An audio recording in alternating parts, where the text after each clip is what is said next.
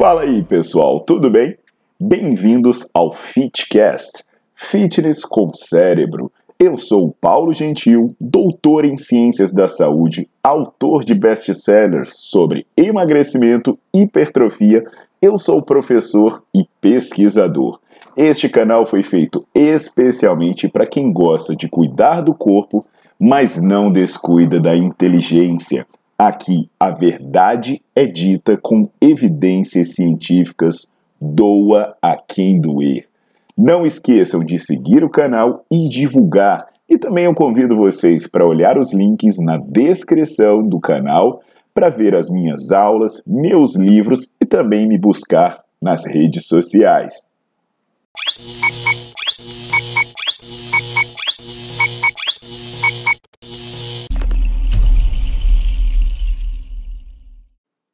Fala pessoal, tudo jóia? Aqui é o Paulo Gentil e hoje eu estou de volta para falar com vocês sobre variações de exercícios, sobre como trabalhar partes específicas de determinado músculo e aqui eu vou falar sobre peitoral.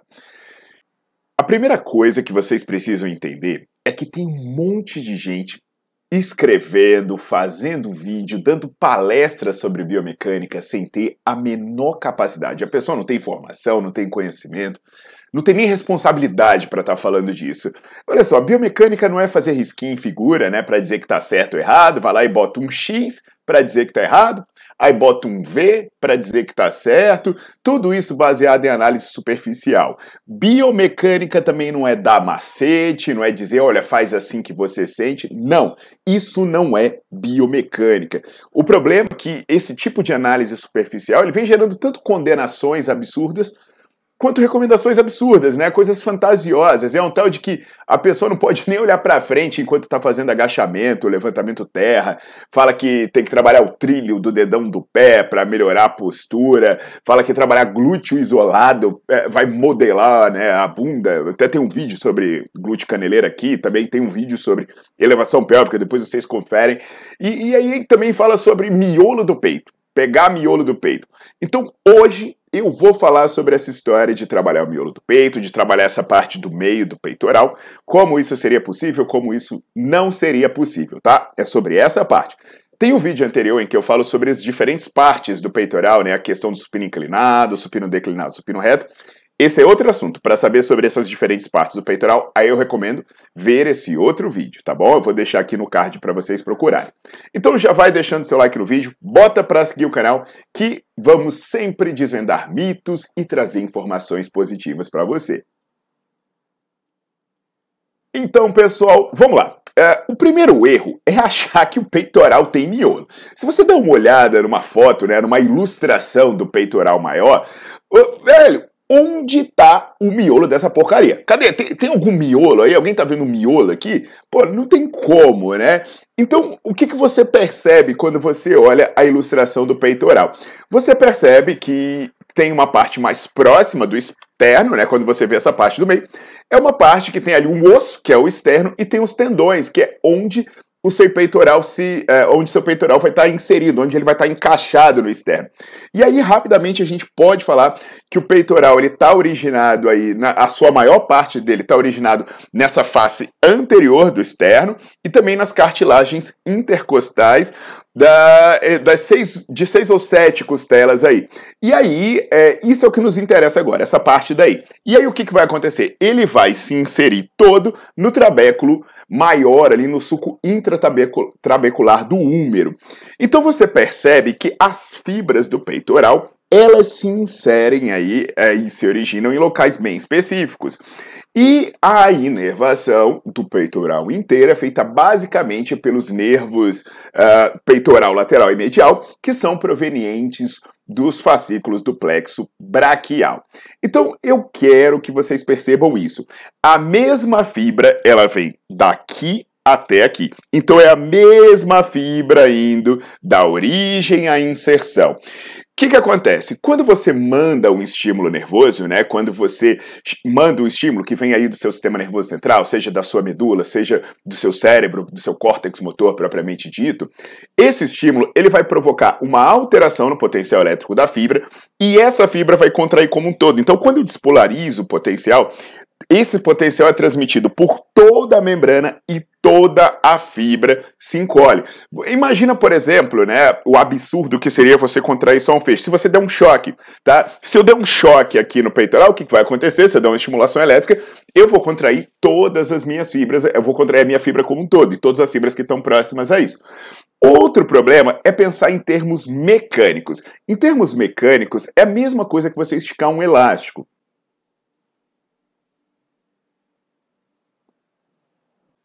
O que, que acontece, pessoal, quando você estica o elástico? Você não encolhe, né? Eu estou esticando o elástico. Eu não estou encolhendo só uma parte, eu não estou encolhendo só outra, eu não estou esticando só outra. O que, que acontece é que ele se distribui. Tensão vai ser distribuída para todo ele, para todo o músculo. O, e cada área vai ceder ou vai perceber a sobrecarga de acordo com as suas propriedades. Se você tem uma área mais frágil, uma área mais fina, é obviamente que ela vai sofrer mais.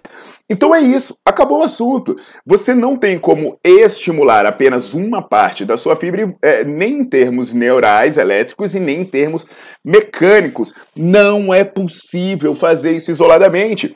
Eu tenho uma aula no Netflix inteira em que eu explico neurofisiologia, eu explico questão anatômica, biomecânica. Você tem que conferir. Se você é estudante ou profissional de educação física, assistindo essa aula você livra as pessoas de todos esses problemas de trabalhar parte do músculo e aí você vê quando é realmente possível trabalhar uma parte do músculo. Mas aqui a conversa já poderia acabar, sabe? Por questão neurofisiológica e por questão de propriedade mecânica. Mas não. Mas as pessoas ignoram esse básico e aí elas vêm com modelos de supino para trabalhar o miolo do peito. Como, por exemplo, o tal de fazer o supino girando os halteres. Cara, isso é uma falta de conhecimento tão grande, né, da própria mecânica do movimento, porque esse giro dos braços no final do supino com halteres, ele nem ao menos ele recebe uma sobrecarga. Vamos lá, vamos, vamos falar sobre gravidade. Quando você está deitado, o que, que acontece? Você está segurando um peso e a gravidade empurra o peso na direção do seu corpo. Então, a força que você tem que fazer é no sentido oposto da gravidade. Quando você está girando o seu braço, o que, que acontece é que a gravidade está incidindo aqui, então não tem sobrecarga para esse movimento de giro. E você ainda tem outro problema, né? Que quando você aproxima os halteres, você vê que os halteres começam a ficar muito próximos do eixo de movimento, ou seja, você perde o braço de resistência. Quando você perde o braço de resistência e aproxima os halteres, você já não está tendo mais necessidade de ter contração muscular. Então é o momento que o músculo descansa. Então, assim, não tem como, né? A galera vai até falar, não, mas eu consigo esmagar fazer essa aproximação você usar cabos, você usar máquina, porque aí a tensão é constante, né? Mas na boa, isso é bobagem. Retorna o que eu falei. Retorna o que eu falei. Quando você manda o estímulo elétrico, você contrai a fibra como um todo. Mesmo que seja tensão mecânica, ela é distribuída na fibra como um todo. E aí vai sofrer a parte de acordo com a sua propriedade mecânica. E não com o que você está pensando ou sentindo, sei lá o que.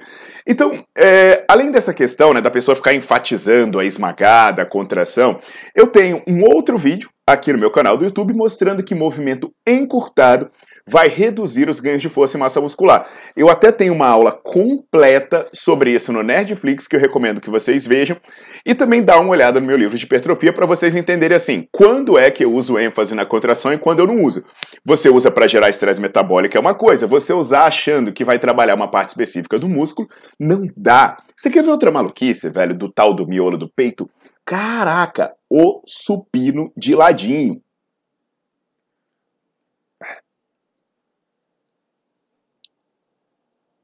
Jesus amado. Pessoal, a primeira coisa que a gente deve analisar sempre é que o exercício ele precisa é, ter uma determinada qualidade. Então, eu já falei que a amplitude é importante para os ganhos de força e massa muscular. Aí, o que, que acontece quando a pessoa faz esse supino de ladinho, achando que está trabalhando no miolo do peito?